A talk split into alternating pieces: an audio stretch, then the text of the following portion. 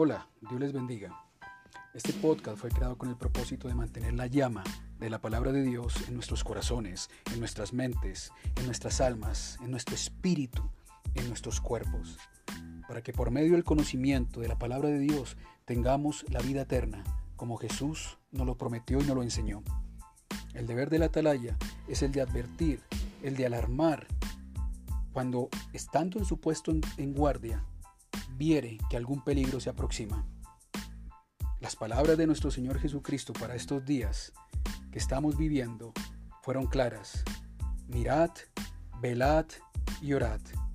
Y ese es el propósito de este podcast, que estemos atentos, mirando, velando y orando.